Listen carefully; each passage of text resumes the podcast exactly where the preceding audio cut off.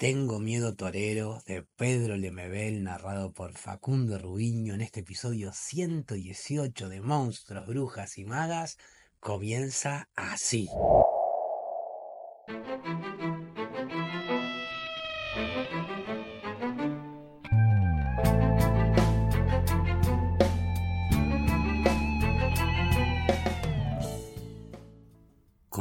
Una gasa sobre el pasado, una cortina quemada flotando por la ventana abierta de aquella casa en la primavera del 86.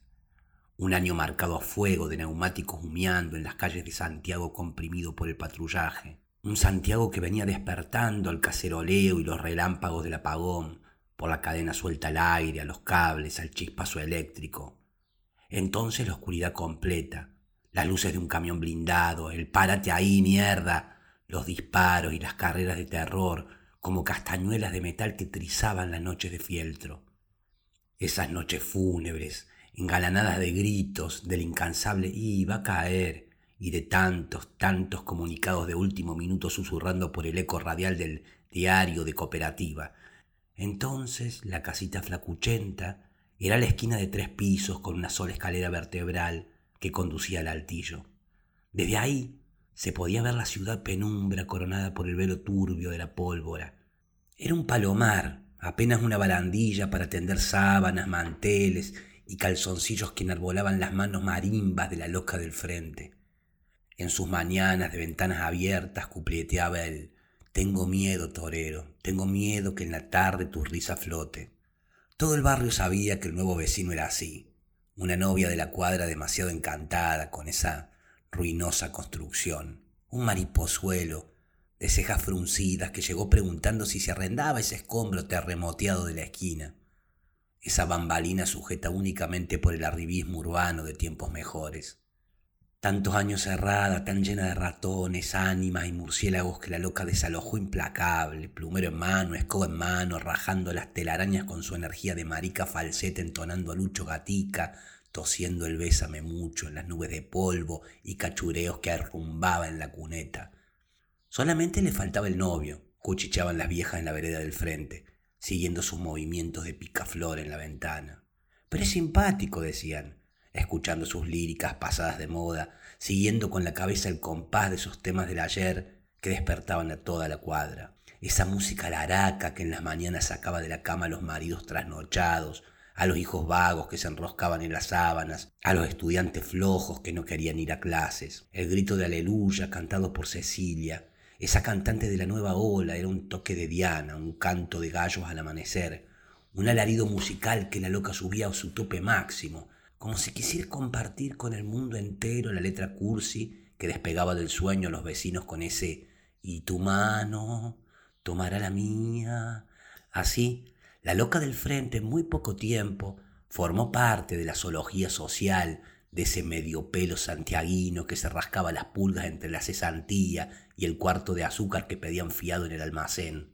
Un boliche de barrio, epicentro de los cotorreos y comentarios sobre la situación política del país. El saldo de la última protesta, las declaraciones de la oposición, las amenazas del dictador, las convocatorias para septiembre, que ahora sí, que no pasa del 86, que el 86 es el año, que todos al parque, al cementerio, con sal y limones, para resistir las bombas lacrimógenas, y tantos, tantos comunicados de prensa que voceaba la radio permanente. Cooperativa está llamando, Manola Robles informa. Pero ella no estaba ni ahí con la contingencia política. Más bien le daba susto escuchar esa radio que daba puras malas noticias. Esa radio que se oía en todas partes con sus canciones de protesta y ese tarán tarán de emergencia que tenía todo el mundo con el alma en un hilo. Ella prefería sintonizar los programas del recuerdo, al compás del corazón, para los que fueron lolos, noches de arrabal, y así se lo pasaba tardes enteras bordando esos enormes manteles y sábanas para alguna vieja aristócrata que le pagaba bien el arácnido oficio de sus manos. Aquella casa primaveral del 86 era su tibieza. Tal vez lo único amado, el único espacio propio que tuvo en su vida la loca del frente. Por eso el afán de decorar sus muros como torta nupcial, embetunando las cornisas con pájaros, abanicos, enredaderas de no me olvides y esas mantillas de manila que colgaban del piano invisible. esos flecos, encajes y joropos de tul que envolvían los cajones usados como mobiliario, esas cajas tan pesadas que mandó a guardar ese joven que conoció en el almacén, aquel muchacho tan buen mozo que le pidió el favor, diciendo que eran solamente libros, pura literatura prohibida, le dijo con esa boca de azucena mojada, con ese timbre tan macho que no pudo negarse, y el eco de esa boca siguió sonando en su cabecita de pájara oxigenada. ¿Para qué averiguar más entonces? Se dijo que se llamaba Carlos, no sé cuánto, estudiaba no sé qué, en no sé cuál universidad, y le mostró un carnet tan rápido que ella ni miró, cautivada por el tinte violáceo de esos ojos. Las tres primeras cajas se las dejó en el pasillo, pero ella le insistió que ahí molestaban, que las entrara al dormitorio para usarla de velador y tener donde poner la radio. Si no es mucha la molestia, porque la radio es mi única compañía, dijo arrebolada, con cara de cordera guacha, mirando las chispas de sudor que encintaban su frente. Las restantes las fue distribuyendo en el espacio vacío de su imaginación, como si amueblara un set cinematográfico diciendo, por aquí, Carlos, frente al ventanal. No, Carlos, tan juntas no, porque parecen ataúdes. Más al centro, Carlos, como mesitas ratones. Paradas no, Carlos, mejor acostadas. O, de medio lado. Carlos, para separar los ambientes, más arriba. Carlos, más a la derecha. Ay, perdón, quise decir a la izquierda. ¿Estás cansado? Descansemos un rato. ¿Quieres un café? Así, cual abejorro zumbón iba y venía por la casa emplumado con su estola de sí, Carlos, no Carlos, tal vez Carlos, a lo mejor Carlos, como si la repetición del nombre bordara sus letras en el aire arrullado por el eco de su cercanía como si el pedal de esa lengua marucha se obstinara en nombrarlo, llamándolo, lamiéndolo, saboreando esas sílabas, mascando ese nombre, llenándose toda con ese Carlos tan profundo, tan amplio ese nombre para quedarse toda suspiro, arropada entre la C y la A de ese Carlos que iluminaba con su presencia toda la casa. Deseo estés disfrutando este relato. Interrumpo muy brevemente antes de continuar con la lectura para contarte que he preparado un super planner de lecturas, el cual incluye herramientas para organizar los libros que vas leyendo, lista de libros deseados, prestados, sección para hacer valoraciones y anotar tus frases preferidas, marcar las metas de lectura que vas logrando, además de otros recursos súper útiles y valiosos si eres un lector o lectora esto lo vas a poder descargar en el link de las notas del episodio, por ahora gratis. Y ahora sí, continuemos entonces con nuestra lectura. En todo ese tiempo fueron llegando cajas y más cajas, cada vez más pesadas, que Carlos cargaba con su musculatura viril, mientras la loca inventaba nuevos muebles para el decorado de fundas y cojines que ocultaban el pollerudo secreto de los sarcófagos. Después fueron las reuniones, a medianoche, al alba, cuando el barrio era un orfión de ronquidos y peos que tronaban a la raja suelta a la marsellesa del sueño. En pleno aguacero, estirando, llegaban esos amigos de Carlos a reunirse en el altillo. Y uno se quedaba en la esquina haciéndose el leso. Carlos le había pedido permiso, entrecerrando las pestañas de sus ojos linces. Son compañeros de universidad y no tienen dónde estudiar, y tu casa y tu corazón son tan grandes. ¿Cómo negarse entonces si el morenazo la tiene toda empapada, sudando cuando se le acerca? Además los chiquillos que pudo ver eran jóvenes, educados y bien parecidos. Podían pasar como amigos, pensaba ella, sirviéndoles café, retocando el brillo de sus labios con la punta de la lengua, tarareando baladas de amor que repicaba la radio. Tú me acostumbraste y por eso me pregunto. Y todas esas frases frívolas que desconcentraban la estrategia pensante de los chiquillos. Entonces, ellos le cortaban la inspiración, cambiando el dial, sintonizando ese horror de noticias. Cooperativa está llamando, violentos incidentes y barricadas se registran en este momento en la Alameda Bernardo Higgins. Al correr los tibios aires de agosto, la casa era un chiche, una escenografía de la pérgola de las flores improvisada, con desperdicios y afanes hollywoodenses. Un palacio oriental encielado con toldos de sedas crespas y maniquíes viejos, pero remozados como ángeles del apocalipsis o centuriones custodios de esa fantasía de loca tulipán. Las cajas y cajones se habían convertido en cómodos tronos, sillones y divanes, donde estiraban sus huesos las contadas amigas maricas que visitaban la casa. Un reducido grupo de locas que venía a tomar el té y se retiraba antes de que Llegaran los hombres de la señora. Bromeaban, insistiendo en conocer ese arsenal de músculos admiradores de la dueña de casa. Pero ella, ni tonta, recogía las tacitas, sacudía las migas y las acompañaba a la puerta diciendo que los chiquillos no querían conocer más colas. Así las reuniones y el desfile de hombres por la casita enjollada fueron cada vez más insistentes, cada día más urgidos, subiendo y bajando a la hilachenta escala que amenazaba desarmarse con el trote de machos. A veces ni siquiera Carlos podía subir al altillo, y le embolinaba la perdiz para que ella no viera a algunos tapados visitantes. Ni siquiera él podía participar de esas reuniones y le cerraba el paso cuando ella amablemente curioso ofrecía café. Porque deben estar muertos de frío allá arriba, decía mirando la cara insobornable de Carlos. Además, ¿por qué no puedo subir si esta es mi casa?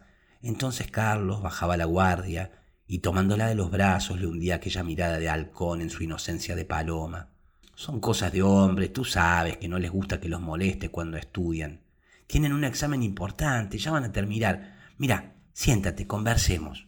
Carlos era tan bueno, tan dulce, tan amable. Y ella estaba tan enamorada, tan cautiva, tan sonámbula por las noches enteras que pasaba hablando con él mientras terminaban las reuniones. Largas horas de silencio, mirando su fatiga de piernas olvidadas en el raso fucsia de los cojines. Un silencio terciopelo rozaba su mejilla azulada y sin afeitar. Un silencio espeso, cabeceando de cansancio iba a tumbarlo. Un silencio aletargado de plumas y pesando de plomo su cabeza caía. Y ella atenta, y ella toda algodón, toda delicadeza, estiraba una almohada de espuma para acomodarlo. Entonces esa tesura, ese volante, ese plumereo del guante coliza que acercándose a su cara iba a tocarlo. Entonces el sobresalto, la crispación de ese tacto eléctrico despertándolo parándose y atinando a buscarse algo urgente en el costado, preguntando ¿qué onda? ¿Qué pasa? Nada, te quedaste dormido. ¿Quieres una frazada?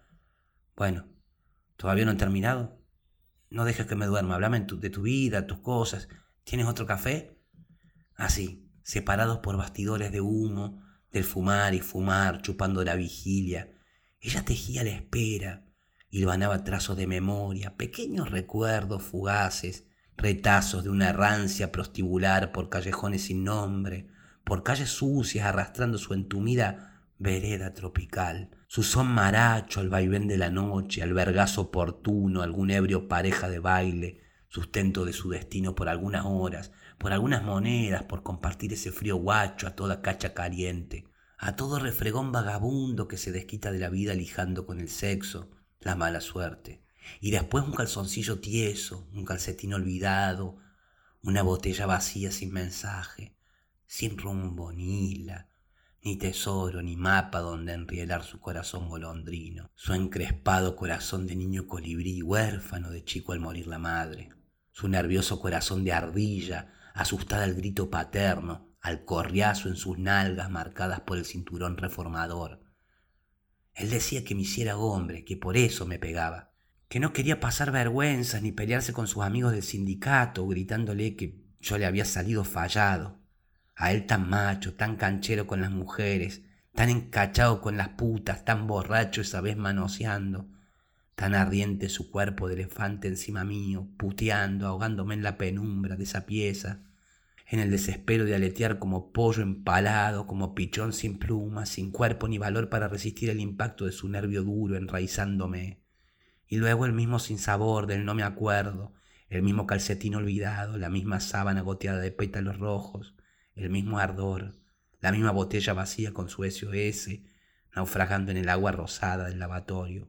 Yo era un cacho amariconado que mi madre le dejó como castigo, decía. Por eso me daba duro, obligándome a pelear con otros niños. Pero nunca pude defenderme, ni siquiera con niños menores que yo. Me daban igual y corrían triunfantes con el chocolate de mis narices en sus puños. Del colegio lo mandaron llamar varias veces para que me viera un psicólogo, pero él se negaba. La profesora decía que un médico podía enronquecerme la voz, que solo un médico podía afirmar esa caminada sobre huevos, esos pasitos fifí que hacían reír a los niños y le desordenaban la clase. Pero él contestaba que eran puras huevadas, que solamente el servicio militar iba a corregirme.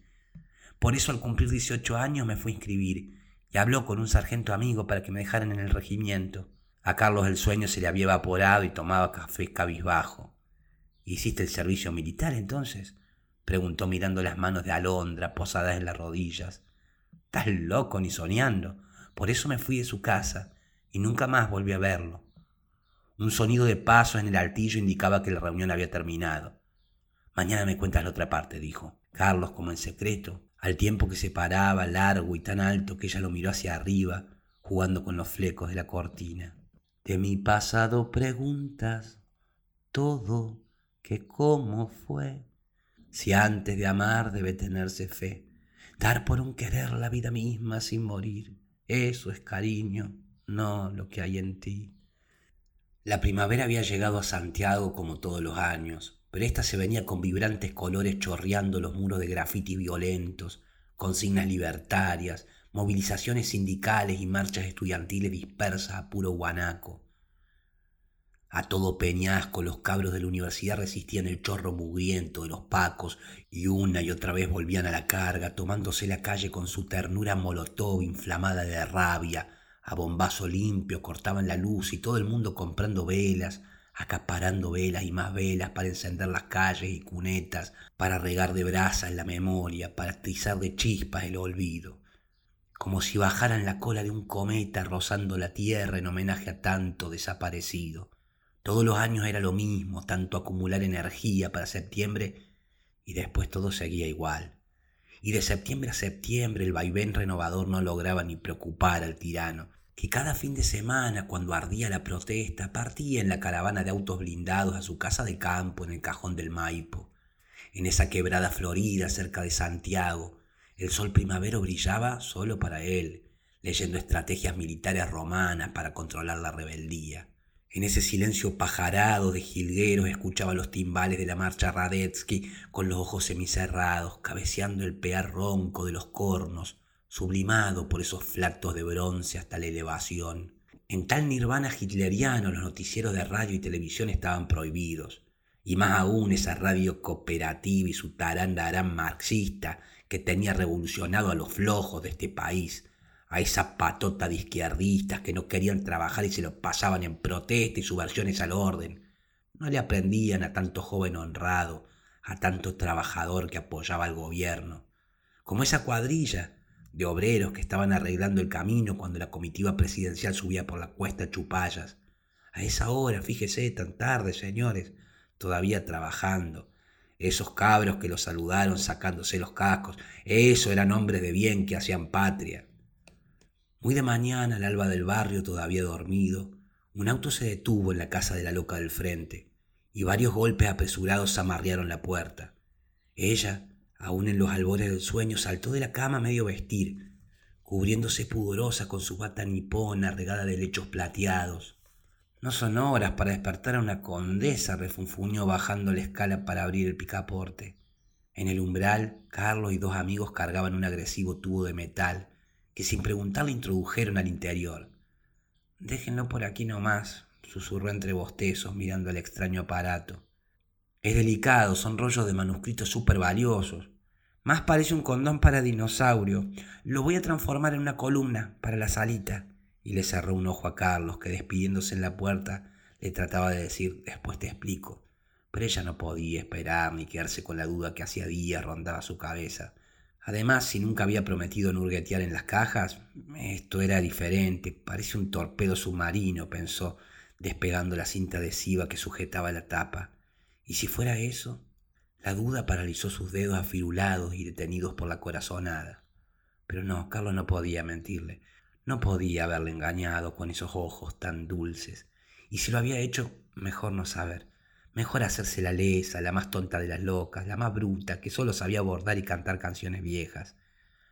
Mejor volvía a pegar la cinta y se olvidaba del asunto. Más bien seguiría con su teatralidad decorativa, y arremangándose la bata arrastró el pesado cilindro escaleras arriba hasta ese rincón vacío de la sala. Allí quedaba bien, le daba sombra por si acaso, y terminó la escenografía coronando el blindado artefacto con una maceta de alegres gladiolos. ¿Cómo se ve? lo recibió mostrándole el raro Ikebana mientras acariciaba con su mano lagartija los contornos del acero revestidos de blondas, entuladas y moñas de cintas. Se ve precioso, ni se nota lo que es, se contestó ella misma tratando de no mirar el asombro divertido de sus ojos pardos. En realidad no se nota lo que es, musitó Carlos dando unos pasos emocionado, acercándose, tomándola por sus gruesas ancas de yegua coliflor, atrayéndola a su pecho en un abrazo agradecido, dejándola toda temblorosa, sin respirar, como una chiquilla enguindada de rubor, como una caracola antigua, enroscada en sus brazos a centímetros de su corazón, haciendo tic-tac, tic-tac, como un explosivo de pasión enguantado por su estética de brócoli mariflor. Detén el tiempo en tus manos a esta noche perpetua, para que nunca se vaya de mí, para que nunca amanezca. Ya está, bueno, no es para tanto. Y se despegó de esa primera vez que lo tuvo tan cerca. Se corría por la tangente simulando la emoción, evitando que él sintiera temblar su anhelo alado e imposible. Parece que te gustan las flores, le escuchó decir ya más distante. ¿Te gusta el campo? Podrías acompañarme mañana al cajón del Maipo. Tengo que hacer un herbario para la clase de botánica. Me consigo un auto y vamos, ¿qué dices? Ella se quedó con la huella de sus manos apretándole las caderas. Se quedó sonámbula, encandilada, así tan niña frente a un prado de flores amarillas. Y mucho después que Carlos se hubo ido, contestó que sí, quiero ir, que por supuesto que debería cocer un pollo y huevos duros para el picnic, y llevar ese mantel divino bordado de pájaros y angelitos, y comprarle pilas a la radio para escuchar música, y quizás una pelota para que Carlos se entretenga chuteando, y también un libro. No, mejor una revista para ojearla distraída y ociosa en esa gran alfombra verde. Casi una pintura como ese calendario antiguo donde una niña de rizos descansa en el amplio ruedo de su falda apenas ensombrecida por la capelina amarilla y el quitasol color champaña, haciendo juego con la gran centrífuga de su vestido. Y al fondo, bien al fondo, casi confundido con el azulino de los cerros, un soldado a caballo con kepi de plumas tristes contemplándole extasiado. Pero no, Carlos era hombre y muy serio, ella no lo iba a avergonzar con mariconería de farándula ni pompones de loca cancán. No iba a echar a perder el paseo cediendo a la tentación de usar ese hermoso sombrero amarillo de ala ancha con cintas a lunares. Esa maravilla de sombrero que le quedaba tan bien que nunca se había puesto porque jamás ningún hombre le había invitado a un día campestre. Pero por si acaso se hace mucho viento, por si el sol pega muy fuerte, por el cuidado de la piel, digo yo, porque eres y serás para mi alma un día de sol, eso eres tú. Casi no durmió la noche entera, dando vueltas, excitada por la emoción y por tanto bombazo que desordenaba su idílica postal. Ya estaba en pie cuando llegó Carlos vistiendo un pullover color pimienta, con el pelo renegrido por el agua de la ducha. ¿Estás listo? No hay mucho tiempo, tengo que devolver el auto a las seis. ¿Hiciste comida, un pollo? El aire del campo da hambre, ¿no? Yo la bajo, no te preocupes, te espero en el auto. No muevas tanto el canasto que se quiebran los huevos. Espérate un poco, los vasos, servilletas, la, sal, el pan, la radio. Ay, cuidado, no seas loco, las bebidas.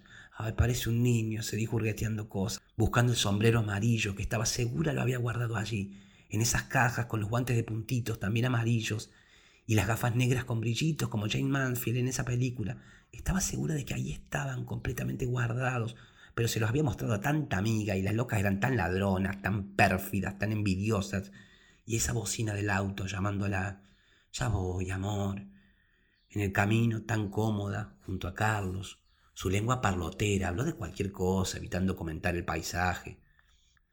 En el camino tan cómoda junto a Carlos, su lengua parlotera habló de cualquier cosa, evitando comentar el paisaje. Cada población despellejada por el polvo, cada rotonda humeando por restos de fogatas, pedazos de muebles y letreros en el suelo, que las ruedas del auto iban esquivando, zigzagueando las brasas y palos y saldos chamuscados de la noche protesta.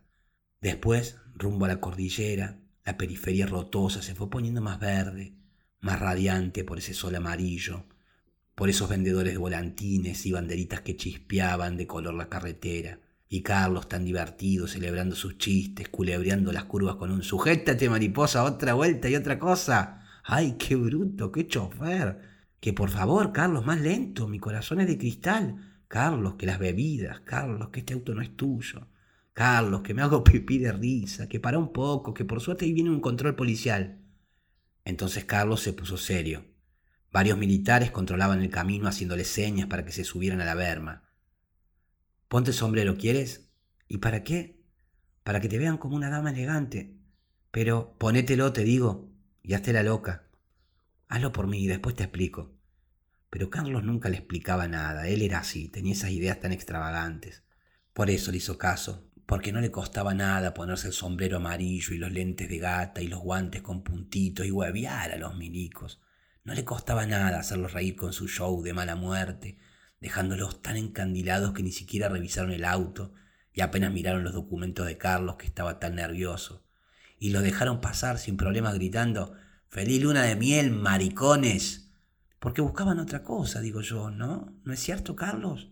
Varios kilómetros más allá, tomando una bocanada de aire, Carlos volvió a reír y siguió riendo desbocado, mirándola de reojo, estirando la tenaza cariñosa de su brazo para apresar sus hombros de que telgüé. Lo hiciste muy bien. Ah, es que tengo alma de actriz.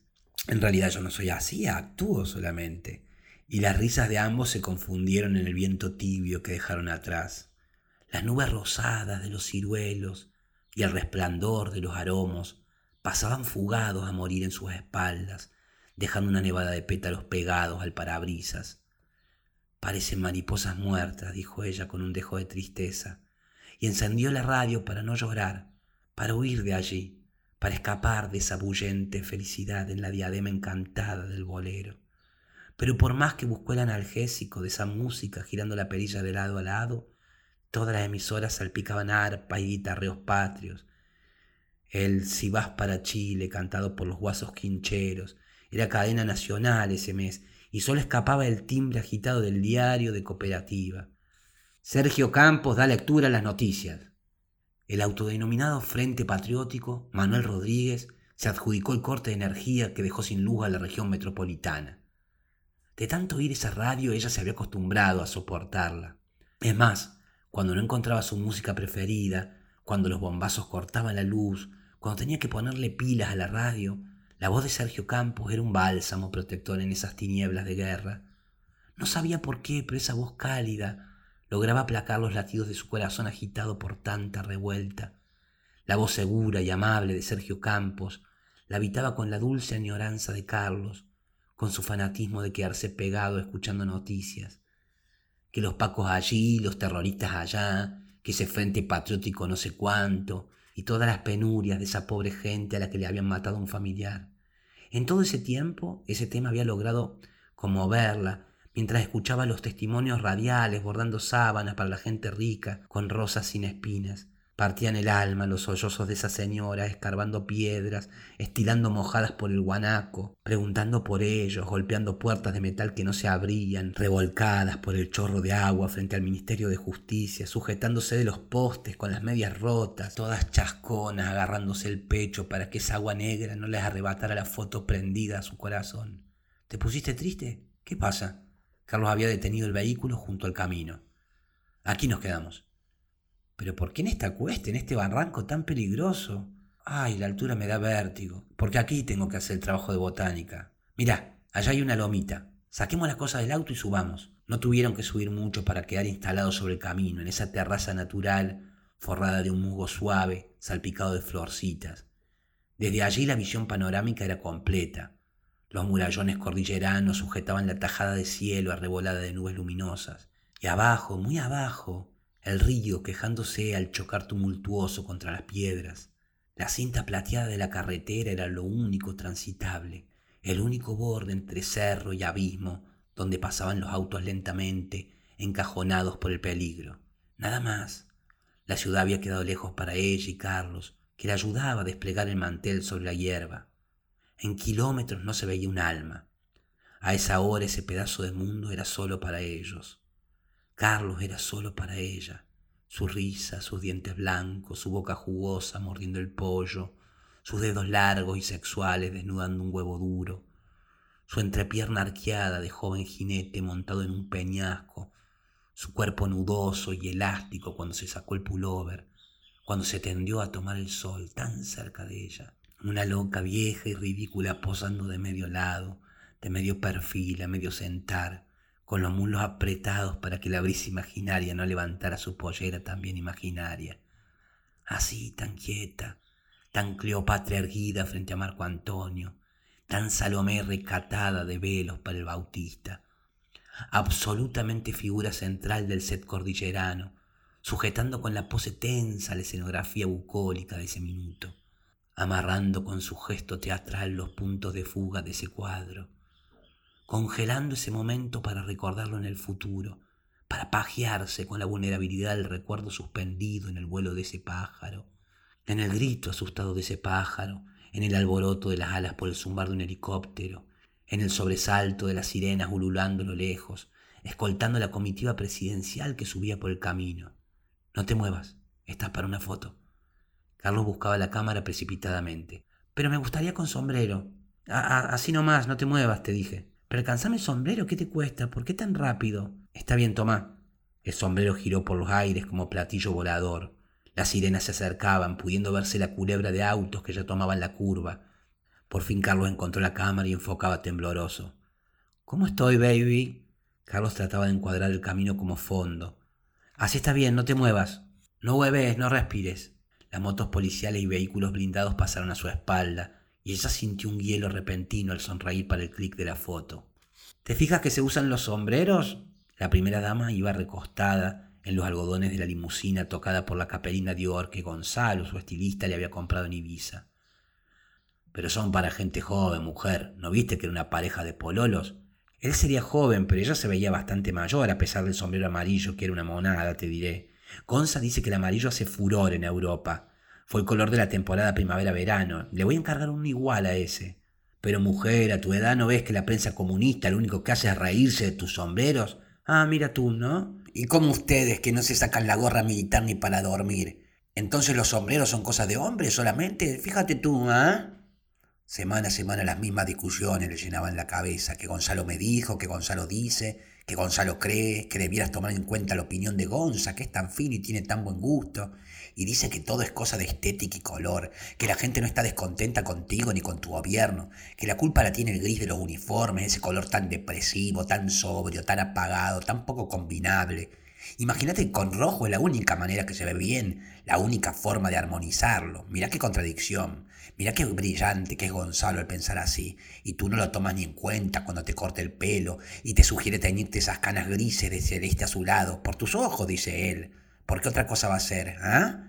Además esas cejas blancas que parecen chasquillas, ¿por qué no dejas que Gonza te las pinte y te las depile? Para que la gente te vea los ojos y aprenda a quererte, digo yo.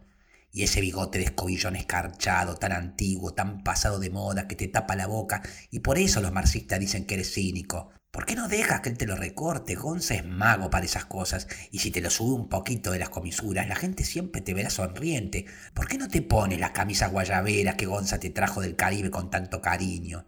Todo porque son cubanas, pero son alegres, llenas de monitos y palmeras y la tela, para qué te digo, puro algodón, fresquitas, para venir acá en estos días de calor. ¿No te fijaste en ese joven que le sacaba foto a su polola, la del sombrero amarillo? ¿No viste que usaba una camisa sport afuera del pantalón? Y tú con ese uniforme plomo, color burro, cerrado hasta el cogote. No tienes calor, hombre, no te molesta. Ah, abre un poco la ventanilla para que entre viento. ¿Para qué tanta seguridad? ¿Quién te va a hacer algo en estos peladeros? ¿Quién se va a atrever con este ejército custodiándonos? ¿ah? Gonza dice ya estaba cansado de escucharla batiendo la lengua, halagando ese mariposón que se metía hasta en sus calzoncillos. Pero no podía hacer otra cosa. Ella insistió en venir y todo el fin de semana iba a escuchar ese ronroneo pegajoso. Por suerte traía sus marchas favoritas y llegando pondría todo chancho esas retretas para evaporar el cacareo hostigoso de su mujer. El título de primera dama había transformado a la mujer sencilla que conoció cuando era soldado raso. Esa niña de liceo allá en la provincia, donde alguna vez también compartieron un picnic campestre igual que esa pareja de sombrero amarillo. A su lado ella seguía hablando mientras hojeaba una revista de modas. Afuera la cinta el paisaje concuñaba de verde en verde sobre el lomaje de las praderas, y pudo resistir la tentación de detener la comitiva para invitarla a tenderse en la hierba por un rato. Total, él era el presidente y podía hacer cualquier cosa, pero nunca tirarte en el pasto como una vaca. Imagínate que sea de esa radio cooperativa con lo copuchenta que es. Con mayor razón van a decir que eres un guaso metido a gente. La tarde iba cayendo rápido sobre el cajón del Maipo, el sol fue interceptado por los cerros y la luz se amortiguó con sombra rasante de color anaranjado. Carlos sacaba fotos, tomaba medidas y hacía raros planos del terreno sumando metros y perímetros con regla de cálculo. ¿No era sobre plantas su trabajo? ¿Sobre botánica, flores o algo así? Ella no entendía mucho, no sabía de esas cosas universitarias y prefería no preguntar para no meter la pata. Prefería hacerse la cucha, ya que él la creía tonta contestándole siempre después te explico. Por eso ella lo dejaba tranquilo, lo veía agacharse sobre el camino de guate en el suelo, lo miraba subir y bajar la cuesta una y otra vez, asomarse al precipicio, mirar la hora, contar los minutos, quedarse pensando, volver a mirar y regresar a sus apuntes. Trataba de no interrumpir, fingiendo leer la revista Vanidades que había llevado, la misma revista que se sabía de memoria, que alguna de sus amigas locas dejó olvidada en el living de cajones de su casa y ella la hizo propia al descubrir un reportaje a Sarita Montiel. ¿Puedo poner música, torero? Carlos levantó la vista de los papeles, y como siempre la loca lo sorprendió con su alucinada fantasía barroca, con su modo de adornar hasta el más significante momento, y se la quedó mirando, embobado, encaramada sobre una roca, con el mantel anudado en el cuello simulando una manja llovida de pájaros y angelitos, alzando el garbo con las gafas de gata, mordiendo seductor una florcita, con las manos enguantadas de lunares amarillos y los dedos en el aire crispado por el gesto andaluz. La miró divertido, haciendo un paréntesis en su serio trabajo, y fue él quien apretó la tecla de la radiocasetera, sumándose de espectador al tablao para verla girar y girar, remecida por el baile, para quedarse por siempre aplaudiendo esos visajes, esos besos brujos que la loca tiraba soplando corazones, esas pañoletas carmesí que hizo flamear en su costado, quebrándose cual tallo a puro danzaje de patipelá, a puro zapateo descalzo sobre la tierra mojada, sobre el musgo, verde de verde limón, de verde albahaca, de verde que te quiero como el yuyo verde, de tanta espera verde y negra soledad. Nunca una mujer le había provocado tanto cataclismo a su cabeza. Ninguna había logrado desconcentrarlo tan, con tanta locura y liviandad.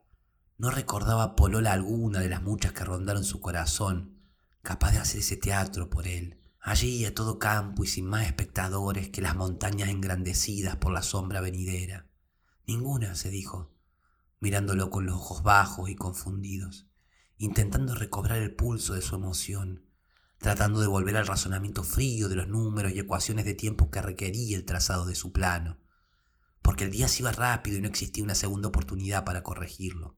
Por eso le pedía que por favor, que al menos por media hora, con esa llamarada oscura quemando su virilidad, demandando su cariño, que por favor cortara la música, ese cassette presagiando desgracia, ese disco de burdel antiguo ensangrentando la tarde de antemano, que después podía ponerlo las veces que quisiera, pero ahora era urgente terminar el trabajo. Se me acaba la luz, faltan algunas fotos y tenemos hasta las seis nada más. En el viaje de regreso casi no hablaron. Ella se quedó dormida junto a la ventana y él la tapó con su pullover color pimienta. En realidad ella no dormía, solamente había cerrado los ojos para reponerse de tanta dicha y poder retornar sin drama a su realidad. Era mucho para un solo día, demasiadas emociones agolpándose en su pecho y prefería no hablar, no decir nada para no entorpecer esa alegría, quedarse quieta, mecida por el arullo del motor, casi sin respirar, cuando sintió las manos de Carlos arropándola con la tibia lana de su chaleco. Así de extasiada se hizo la bella durmiente para oler el vértigo erótico de su axila fecunda, esa fragancia de maratón, de camarín deportivo en el doble oloroso de su cuerpo mareándola incitando sus dedos tarántulas a deslizarse por el asiento hasta tocar esos muslos duros tensados por el acelerador.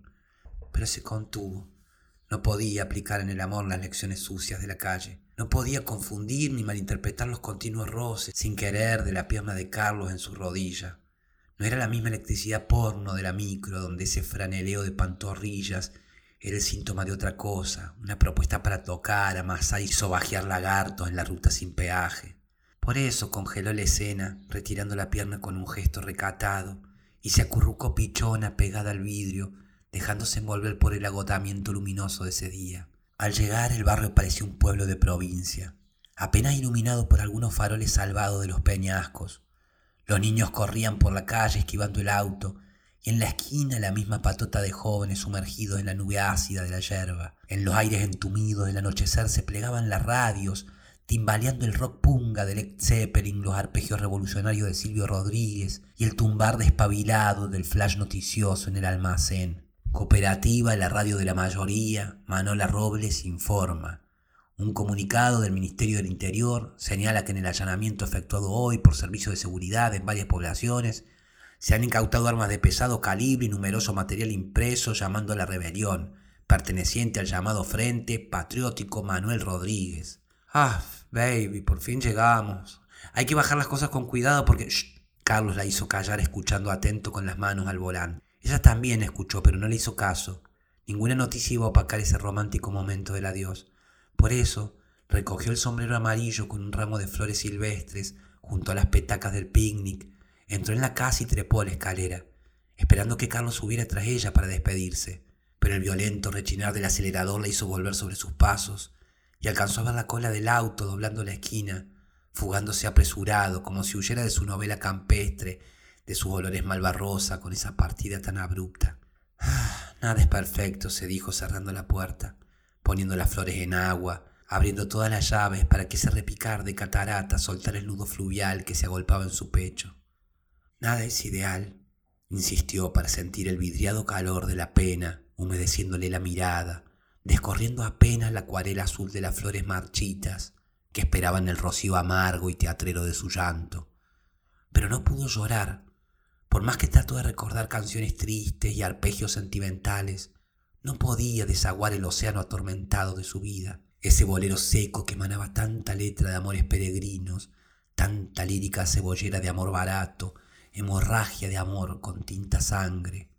Maldito amor que te creías, yo que todo lo di. Tú querías que te dejara de querer, tú te quedas, yo me voy. Tú dijiste que quizás, tú me acostumbraste, y por eso me pregunto.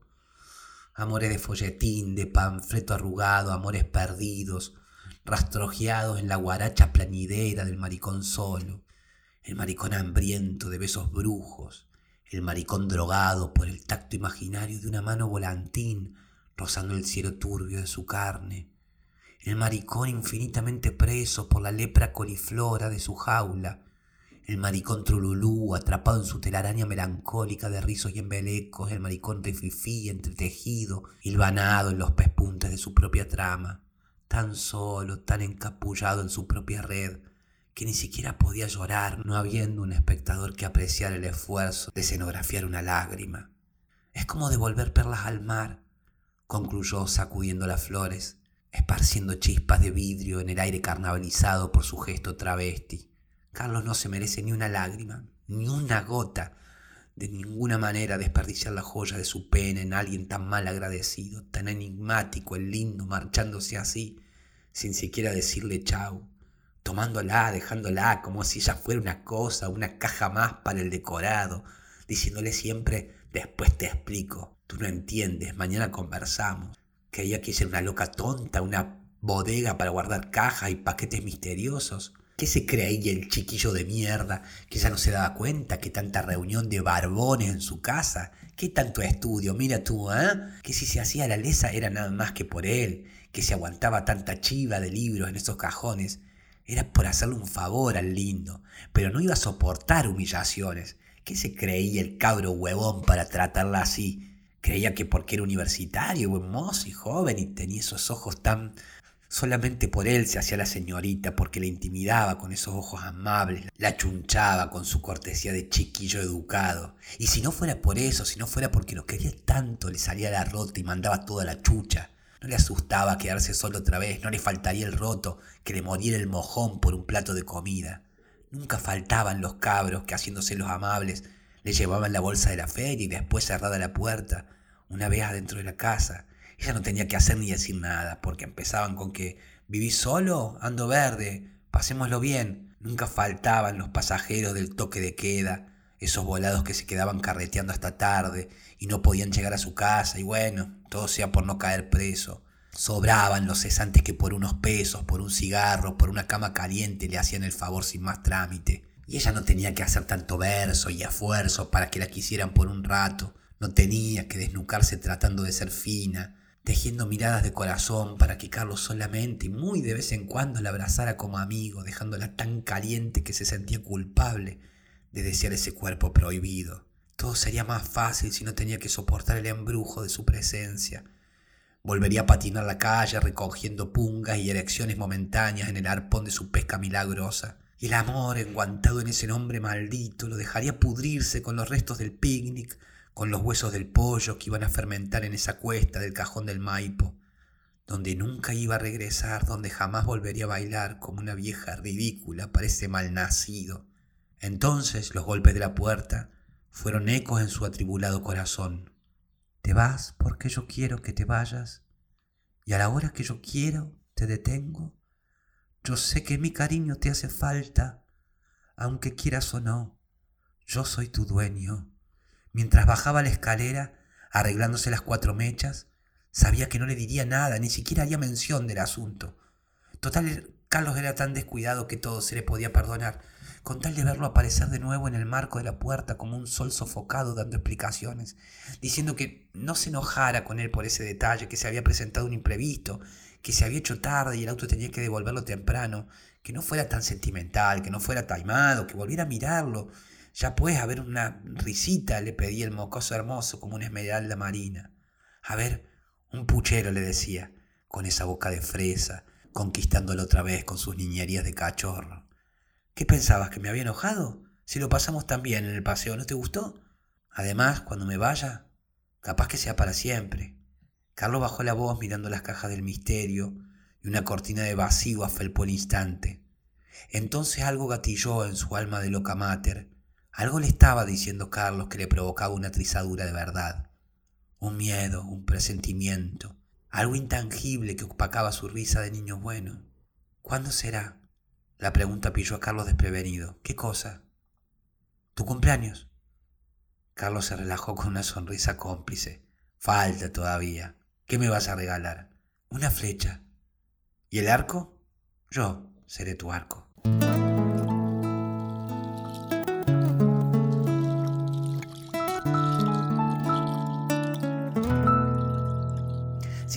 A profundizar más sobre esta novela y te gustaría leerla y compartir tu reflexión y tu mirada sobre el libro, te invito a sumarte al club de lectura del podcast, en donde cada mes nos reunimos una vez al mes a conversar sobre libros. En nuestro próximo episodio les compartiré La Casa de los Espíritus de Isabel Allende. Así que, que si aún no están suscriptos, los invito a hacerlo para no perderse las nuevas publicaciones. Eso ha sido todo por hoy. Mi nombre es Facundo Rubiño, quien les desea que hagan una muy buena semana. Será entonces hasta el próximo domingo para seguir con más monstruos, brujas y magas por tu plataforma de podcast favorita.